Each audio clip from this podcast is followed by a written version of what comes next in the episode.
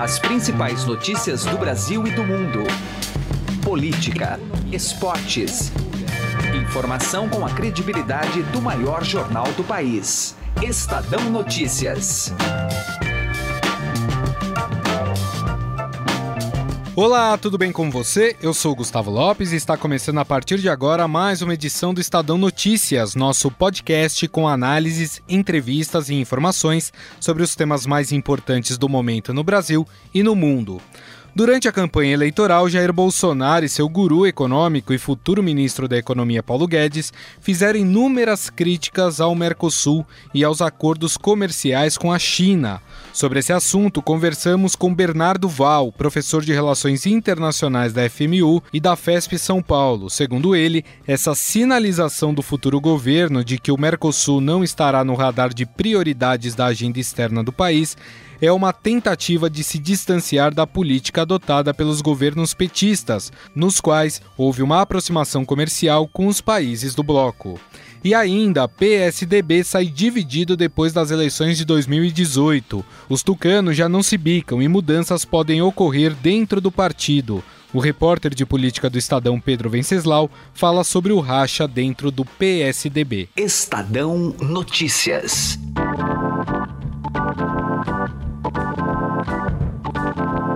E nós vamos falar agora sobre a relação do novo governo Jair Bolsonaro em relação tanto ao Mercosul como com a China. Jair Bolsonaro já deu declarações aí dizendo que não vai prestar muita atenção no Mercosul, já deu fez duras críticas aos acordos entre Brasil e China e fica aí então a dúvida: como será esse governo em relação a esses dois assuntos? E para conversar conosco está na linha Bernardo Val, ele que é professor de Relações Internacionais da FMU e da FESP São Paulo. Tudo bem, professor? Olá, Gustavo. É um prazer o ministro, né, que vai ser ministro da Economia do Jair Bolsonaro, Paulo Guedes, já afirmou que o Mercosul não será uma prioridade no governo. A Confederação Nacional da Indústria divulgou uma nota fazendo alerta aí que o Brasil precisa priorizar o Mercosul até para não favorecer ainda mais as exportações da China. Qual deve ser o papel do governo brasileiro frente ao Mercosul, professor? Existem várias perspectivas em relação à situação do Mercosul. A gente pode falar que o bloco perdeu importância ao longo dos anos e, de certa forma, ele precisa ser modernizado.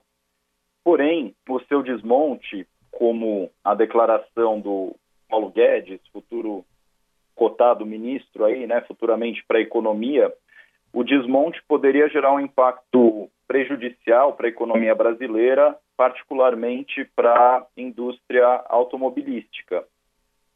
É, talvez deva se abrir mais a economia brasileira, mas não necessariamente a revelia das regras do Mercosul. O, ao que me parece, a visão né, do governo eleito, que vai assumir a partir do próximo ano, é de que o Mercosul está bastante ideologizado. E essa visão ela vem como uma crítica aos governos Lula e também Dilma Rousseff. Porém, ontem foi publicado um artigo de opinião do atual ministro das Relações Exteriores, Aloysio Nunes Ferreira, no jornal Estado de São Paulo, no qual ele defende né, que uma das maiores conquistas do governo Temer na área externa foi justamente ter colaborado para a reconstrução do Mercosul. Ou seja, bloco, né, ele tinha perdido importância, mas nos anos mais recentes essa importância, né, ela foi sendo reconquistada. Então, na verdade, o bloco, né, ele já vem sendo reconstruído e, né, aparentemente, apesar disso, ele não vai ser uma prioridade para o governo que foi eleito. Agora, o senhor entende que talvez essa retaliação ao Mercosul ou essa falta de importância que o novo governo quer dar ao Mercosul tem a ver uh, com a relação de alguns países que têm um governo de ideologia diferente? Eu acho que esse pode ser um caminho para a gente refletir sobre as posturas do governo em relação ao Mercosul. Me parece também que essa postura ela pode querer ser um rompimento né, com a política externa dos governos petistas. E o governo também ele vai buscar alinhamentos com outros países. Por exemplo, já foi anunciado que a primeira viagem internacional do governo Bolsonaro será para o Chile, né? E diferentemente do que fizeram Lula e a Dilma, que tiveram a sua primeira viagem internacional para a Argentina. E nesse sentido, o governo do Chile é um governo de direita, né? Aparentemente há uma simpatia, né, entre o presidente eleito Bolsonaro e o presidente chileno Pinheira, indicando aí uma mudança na política externa. Até se a gente comparar com o próprio governo Temer, o governo Temer ele fez a sua primeira viagem internacional para a China né, que é um tema polêmico aí é, nas declarações da, do Bolsonaro. O presidente né, eleito Jair Bolsonaro, nos seus discursos, né, mesmo após a eleição, disse que vai ser um, um servidor da Constituição, vai obedecer à Constituição, e tem um artigo, o artigo 4 que define os princípios de atuação do Brasil nas relações internacionais. Entre eles está a integração econômica dos países da América Latina. Ele vai conseguir fugir disso ou não? Vai ter que tratar aí com os outros países essa questão de integrar mesmo a economia para fortalecer o bloco?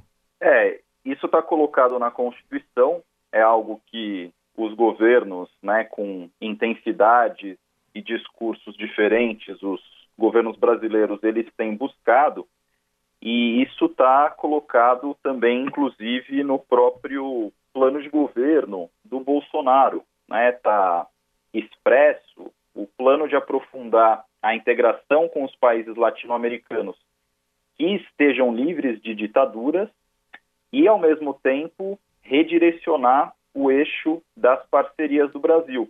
Então, talvez a gente possa pensar essa falta de prioridade né, do Mercosul com base nas declarações que foram feitas pelo Paulo Guedes nesse contexto de redirecionar o eixo das parcerias do Brasil. Agora falando um pouco de um outro país aí que é um importante aliado econômico de negócios do Brasil, que é a China. É, o Jair Bolsonaro já disse que quer rever os acordos feitos entre Brasil e Pequim, e a China agora respondendo fortemente a, a essa ideia, né, apontou que se o Brasil em 2019 for seguir a linha do presidente americano Donald Trump em romper acordos com Pequim, uh, dizendo que quem vai sofrer com isso será a economia. Em relação a isso, é um bom negócio para o Brasil comprar essa briga com a China, professor? É, do meu ponto de vista, não é um bom negócio. Por quê? A China, atualmente, ela é o principal parceiro comercial do Brasil e a China, ela é uma das mais importantes potências mundiais em todos os sentidos, particularmente na área de economia e também na área de comércio exterior.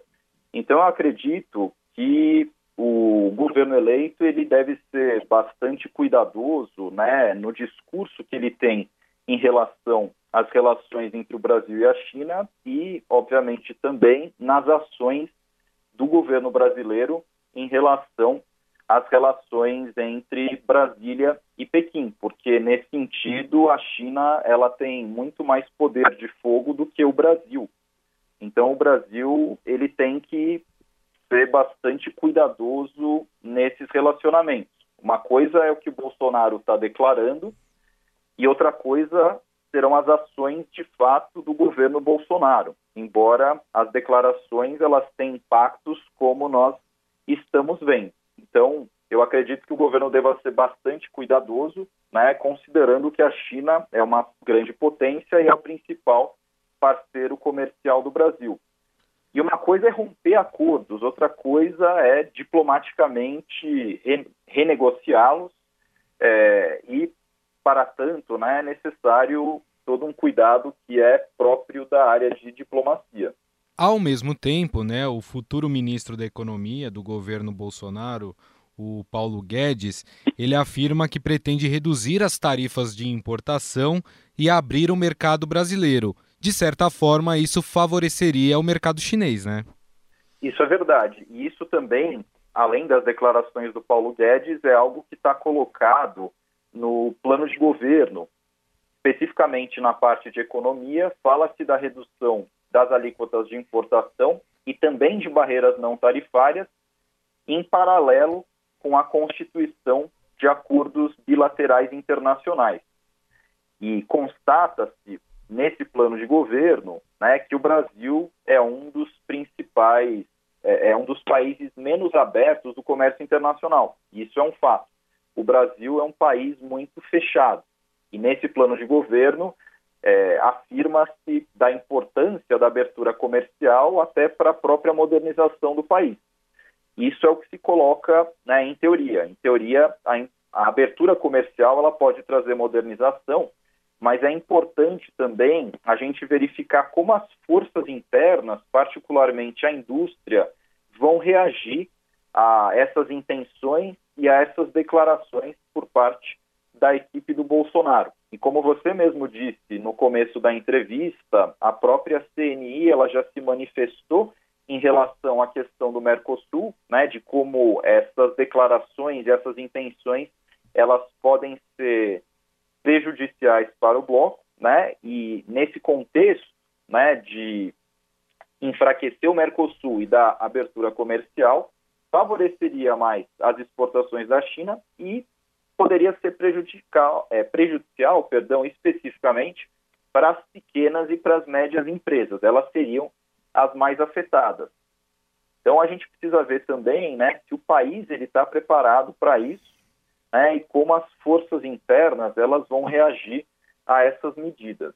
Bom, nós conversamos com o professor de Relações Internacionais da FMU e da FESP São Paulo, Bernardo Val, sobre a relação aí que o próximo governo, o governo de Jair Bolsonaro, deve ter em relação ao Mercosul e também hoje com o seu principal parceiro econômico fora do país, que é a China. Professor, mais uma vez, muito obrigado pela sua atenção.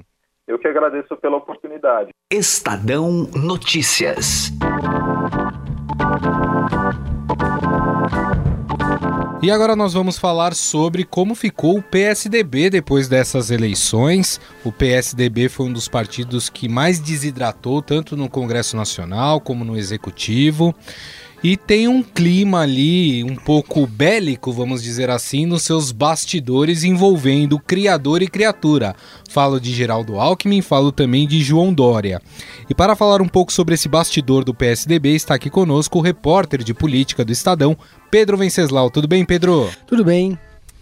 E aí, Pedro, me conte o que acontece no Ninho Tucano.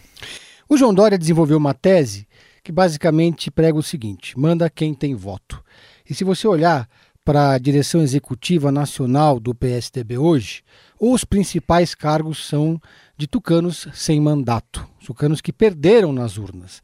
Vamos lá, presidente do PSDB nacional, Geraldo Alckmin, teve o pior desempenho da história do PSDB. Vice-presidente nacional do PSDB, Marconi Perillo, que além de ser derrotado nas urnas, viu o seu principal aliado em Goiás também ser derrotado na disputa pelo governo e foi preso. Beto Richa, dispensa comentários.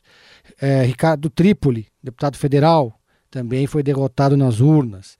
Enfim, é, aí tem Marcos Pestana, deputado federal por Minas Gerais, secretário-geral do PSDB, o tesoureiro Silvio Torres, ou seja, quase toda a cúpula do PSDB estará sem mandato a partir de, mil, de 2019. E o João Dória já deixou muito claro que tem um projeto de poder que passa pelo comando do partido, pelo comando da executiva. E ele já disse, inclusive, com todas as letras em entrevistas, inclusive numa entrevista para o Estadão, que é, defende uma nova correlação de forças, né? E uma correlação de forças que deixa o partido mais afinado com seu discurso e dentro da base do presidente eleito Jair Bolsonaro. Geraldo Alckmin, por sua vez, tem mandato até dezembro de 2019 à frente do partido. Alckmin, que se isolou em Pindamonhangaba desde o final do primeiro turno e ainda não marcou a próxima reunião da executiva. Essa reunião, quando acontecer, certamente vai ser marcada por um confronto muito pesado entre criador e criatura. Alckmin é, já deixou claro pelo tweet que, pelos tweets que fez mais recentes que defende o PSDB na oposição. Assim como o ex-presidente Fernando Henrique e os tucanos da ala chamada Cabeça Branca. Uhum. Já Dória quer que o PSDB esteja afinado e na base, pelo menos por hora, do presidente Jair Bolsonaro. E aí é, pode rolar aí uma destituição de Geraldo Alckmin do cargo, Pedro? Pelo estatuto é muito difícil isso acontecer, mas não é impossível. Seria necessário que houvesse uma convocação e que dois terços da atual direção do partido aprovassem a convocação de uma nova, de uma nova convenção nacional que poderia colocar é, novos cargos à disposição ali dentro do partido. A princípio, a decisão depende muito do próprio Geraldo Alckmin aceitar ou não deixar o comando do partido. Isso passa por uma pressão que os aliados do Dória já estão fazendo na direção. O Dória já tem ali pelo menos cinco tucanos de alta plumagem trabalhando por ele nos bastidores do PSDB. O senador Cássio Cunha Lima é um deles, que tem cadeira na Executiva Nacional. Você tem ali o deputado o próprio Que está sem mandato, mas tem cargo na Executiva, o deputado Bruno Araújo, uh, e o deputado Antônio Embaçaí, e ainda o deputado Nilson Leitão, que é o atual líder da bancada. Esse pessoal, na próxima reunião, vai se unir ao Dória contra o Alckmin. E o Alckmin tem um estilo de jogar parado, não tem muita facilidade em fazer articulação política, ainda mais agora que foi derrotado nas urnas e está muito fragilizado. Agora, para encerrar, Pedro, é, existe a possibilidade do racha ser tão grande que membros do PSDB saiam e formem um novo partido ou vão para outros partidos? Essa é uma possibilidade real. Tucanos já falam em refundação do PSDB, outros tucanos falam inclusive em ir para outros partidos ou fundar um novo partido. O problema é que fundar um novo partido hoje é um processo mais difícil do que era antigamente, em função da nova cláusula de barreiras que passa a valer a partir de 2022. Ou seja, o novo partido precisaria ter um desempenho muito bom para ter acesso ao fundo partidário e ao tempo de televisão. Então, essa é uma discussão que já acontece, por exemplo, com Tasso Gereissati, com o próprio com uh, o prefeito de, de Manaus, Arturo Virgílio, entre outros tucanos, Alberto Goldman, que inclusive foi expulso pelo grupo do Dória, aqui do Diretório de São Paulo, mas essa expulsão não foi ratificada pelo Diretório Nacional. Uma outra possibilidade é que esses, esses tucanos migrem para um outro partido, quem sabe o PSD, por exemplo, de Gilberto Kassab, onde já está Andréia Matarazzo, que foi um tucano histórico que deixou o partido. Mudanças devem acontecer e essas, esse expurgo no PSDB deve deixar o partido com a cara e o jeito do João Dória. É isso aí. Este é o repórter de política do Estadão, Pedro Venceslau, falando sobre o racha dentro do ninho tucano. Pedro, mais uma vez, muito obrigado. Um grande abraço para você. Estadão Notícias. Direto ao assunto. Com José Neumann e Pinto.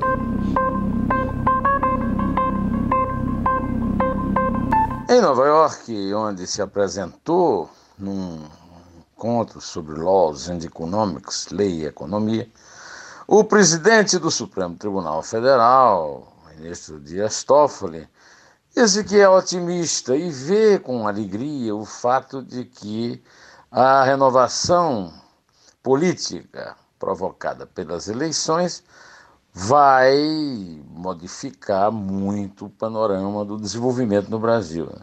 Vai sair de cena o protagonismo do judiciário e os políticos vão recuperar o seu prestígio. O ministro esqueceu de uma coisa importante. A política não perdeu sozinha o prestígio que ela tinha antigamente. Perdeu junto com o judiciário. Olha, se tem hoje uma instituição mais desmoralizada do que as, os partidos políticos, são os tribunais da cúpula do judiciário. Vamos dar um exemplo. É, por exemplo, é, o, no impeachment de Dilma, ela foi liberada pelo, é, pelo ministro Ricardo Lewandowski, então presidente do Supremo, a ocupar cargo público que era negado pela Constituição. Por exemplo, Zé Dirceu, condenado a 30 anos e meio de cadeia, foi solto sem precisar usar nem tornozeleira nem nada, pelo próprio Dias Toffoli. Quer dizer, os políticos que sujaram a atividade política no Brasil, o responsável por isso não são os juízes que condenar, os condenaram, nem os policiais que os investigaram, nem os promotores que os acusaram, são os, os juízes, não os da primeira instância que os condenaram, mas sim os das altas instâncias dos grandes tribunais que, como Toffoli e Lewandowski, se acumpliciaram por compadrismo com esses políticos. Pouquinho, um pouquinho de autocrítica não faria mal ao discurso barroco de Sua Excelência. José Neumann de Pinto, direto ao assunto. Estadão Notícias. O Shop Together reúne mais de 200 marcas que você conhece e adora em um único lugar, como Paula Raia, Animale, Osklen, Mixed e Ricardo Almeida. Entrega imediata, troca fácil e sem custo e o pagamento pode ser feito em até 10 vezes sem juros. Ouvintes do podcast Estadão têm benefício exclusivo de 20% off usando o código MODA20. Acesse shoptogether.com.br. Shop Together se escreve Shop 2 Gather. O Estadão Notícias desta sexta-feira vai ficando por aqui. Contou com a apresentação minha, Gustavo Lopes, e produção de Leandro Cacossi. O diretor de jornalismo do Grupo Estado é João Fábio Caminoto. De segunda a sexta-feira, uma nova edição deste podcast é publicada. Saiba mais no blog Estadão Podcasts. E agora estamos também na Deezer. Procure este e outros podcasts do Estadão por lá e mande seu comentário e sugestão para o e-mail podcast@estadão.com podcast@estadão.com. Um abraço, um bom feriado a todos e até mais. Estadão Notícias.